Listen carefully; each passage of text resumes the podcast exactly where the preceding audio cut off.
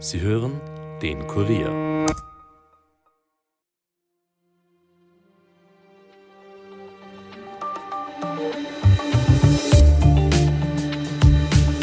Covid-19 ist in unseren Köpfen in den Hintergrund gewandert. Und dennoch, es scheint sich eine massive Corona-Ansteckungswelle aufzubauen.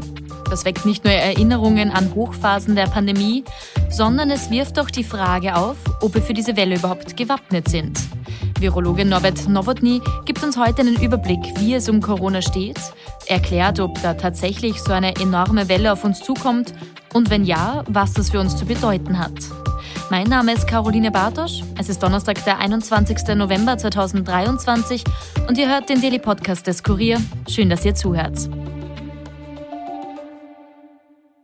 Ausgangsbeschränkungen, Homeschooling, geschlossene Restaurants und Bars. All das war vor zwei Jahren unsere Realität. Morgen vor zwei Jahren, also am 22. November 2021, wanderte Österreich immerhin bereits zum vierten Mal in einen Lockdown. Szenen wie diese können wir uns heute gar nicht mehr vorstellen. Covid-19 ist bereits seit längerem keine meldepflichtige Erkrankung mehr und mit Juli dieses Jahres wurden alle Schutzmaßnahmen, wie etwa eine Maskenpflicht, eingestellt. Haben wir vor zwei Jahren also noch regelmäßig Vorgaben, Spitalszahlen und Varianten gecheckt, bestimmt Covid heute unseren Alltag nicht mehr dermaßen. Für einige war es daher vielleicht sogar überraschend, als Molekularbiologe Ulrich Elling am Samstag auf X, also vormals Twitter, postete, wir steuern auf eine der höchsten Covid-Wellen jemals zu. Übersehen oder unterschätzen wir also vielleicht, was da auf uns zukommt? Um das zu klären, bin ich jetzt mit Virologen Norbert Nowotny verbunden. Hallo Herr Nowotny, ich begrüße Sie ganz herzlich bei uns im Podcast. Vielen Dank, dass Sie sich heute die Zeit dafür nehmen. Sehr gerne, grüß Gott, Frau Bartosch. Herr Nowotny, der Molekularbiologe Ulrich Elling warnt dieser Tage davor, dass Österreich auf eine der höchsten Covid-Wellen jemals zusteuere. Vielleicht können Sie gleich zu Beginn sagen, wo stehen wir denn derzeit mit Corona? Also es sieht so aus und das sehen wir aus den Abwasseruntersuchungen. Das kann äh, jeder der äh, Zuhörerinnen und Zuhörer auch selber nachschauen. Abwassermonitoring.at. Und da sehen wir tatsächlich in den letzten Tagen einen enormen Anstieg an äh, Coronaviren im Abwasser. Und diese Abwasseruntersuchungen sind schon toll. Also das sind 48 Kläranlagen, äh, die da einbezogen sind und es wird mehr oder weniger das Abwasser von 58 Prozent der österreichischen Bevölkerung hier gescreent.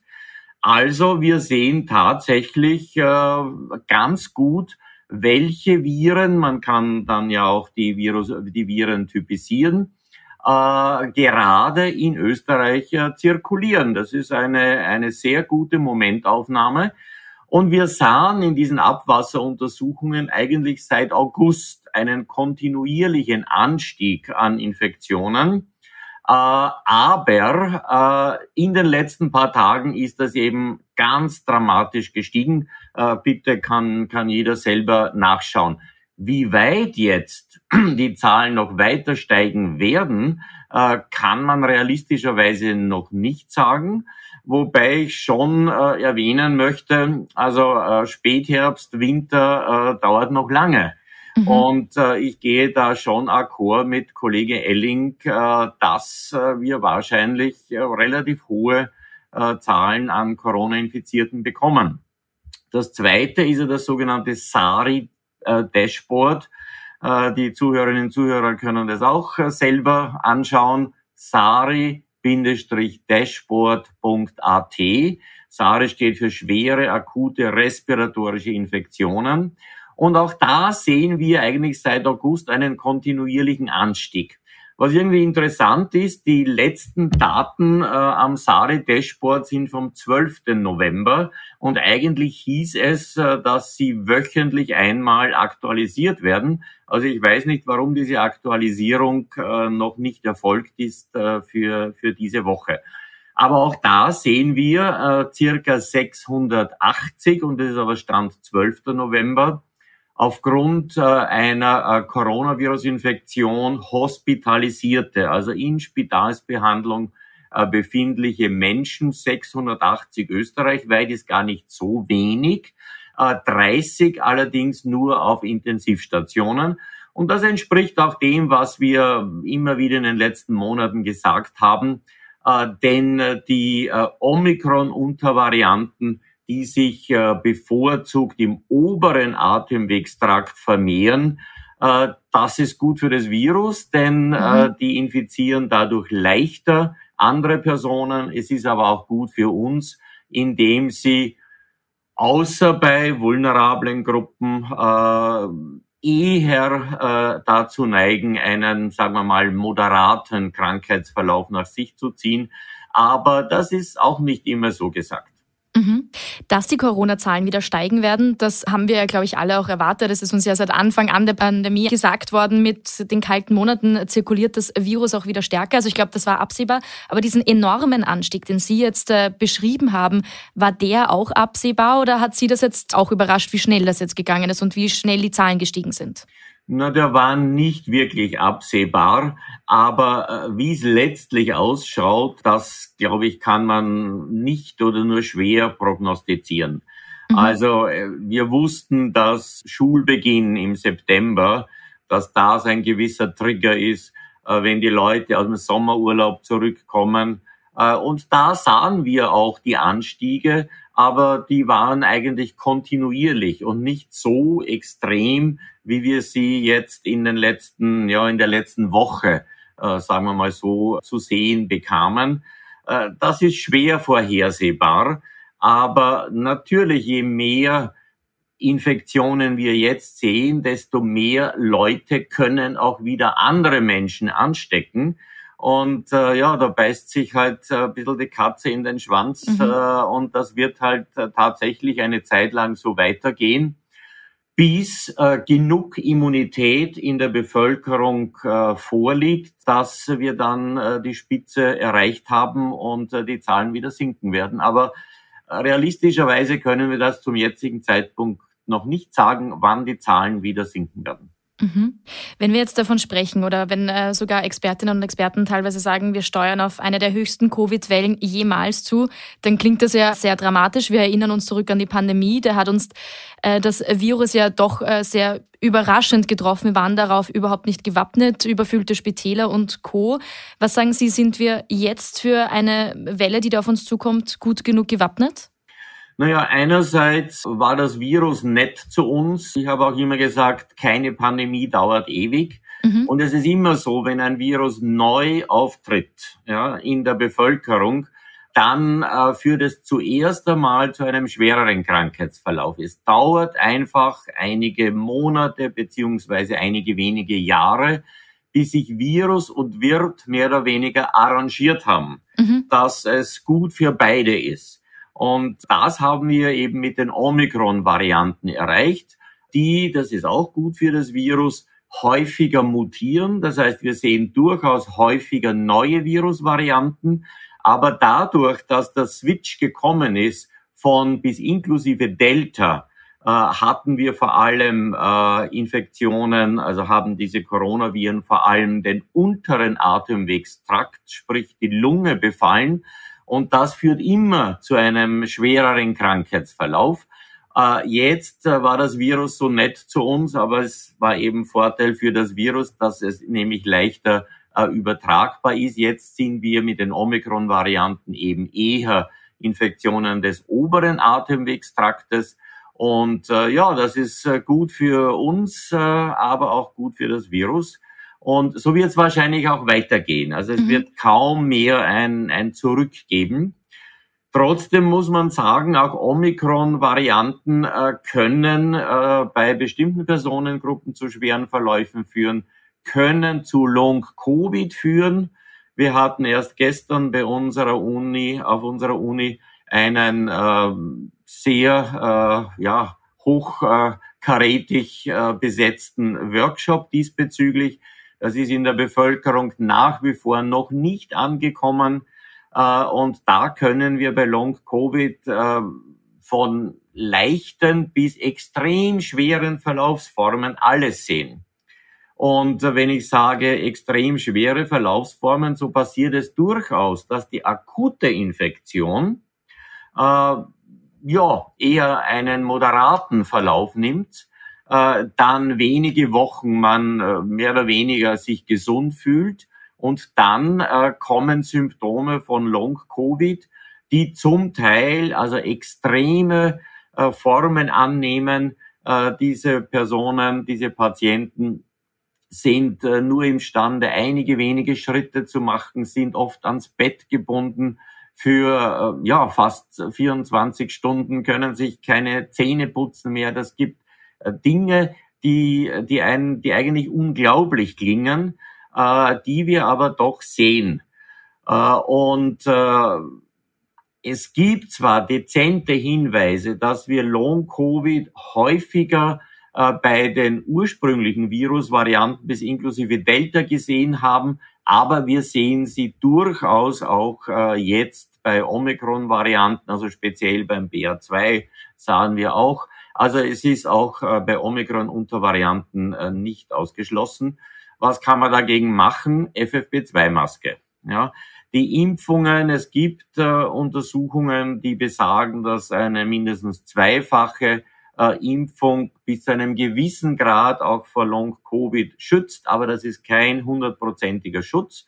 Während FFP2-Maske bedeutet, wenn ich mich vor Ansteckung schütze, dann kann ich weder Covid noch Long-Covid bekommen. Mhm. Jetzt haben Sie vorher schon angesprochen, es dauert, bis sich Virus und Wirt arrangieren. Das hat ja auch bei uns gedauert. Wir erinnern uns, morgen vor zwei Jahren, also sprich am 22. November 2021, wurde Österreich ja zum vierten Mal in einen Lockdown geschickt.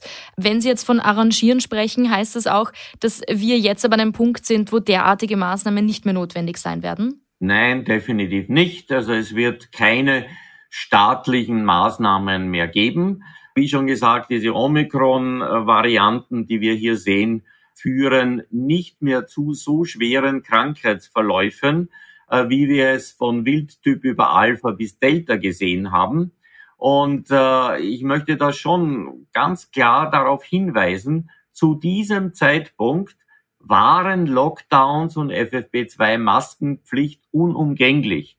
Wir waren dreimal in einer Situation, äh, wo wir zwischen über 600 bis über 700 Covid-19-Patienten auf den österreichischen oder in den österreichischen Intensivstationen hatten. Und damit waren die Intensivstationen absolut am Anschlag. Und daher musste die Regierung etwas tun. Und äh, weil von manchen Seiten der Opposition dann äh, immer die heftige Kritik kommt, wenn die in der Regierung gewesen wären zu diesem Zeitpunkt, die hätten nichts anderes machen können. Denn man kann äh, nicht die Leute einfach sterben lassen. Jetzt mit den Omikron-Untervarianten ist das eben anders. Wir sehen hohe Infektionszahlen, wir werden noch höhere Infektionszahlen sehen. Wir werden aller Voraussicht nach kein Problem auf den Intensivstationen haben, aber wir werden ein Problem in den Spitälern haben, aufgrund der Tatsache, dass sehr wohl äh, auf den Normalstationen wir auch mehr und mehr Covid-19-Patienten sehen werden. Wir wissen über die strukturellen Probleme. Äh, viele Personen im Gesundheitsbereich haben gekündigt nach drei Jahren Pandemie. Viele Stationen mussten geschlossen werden.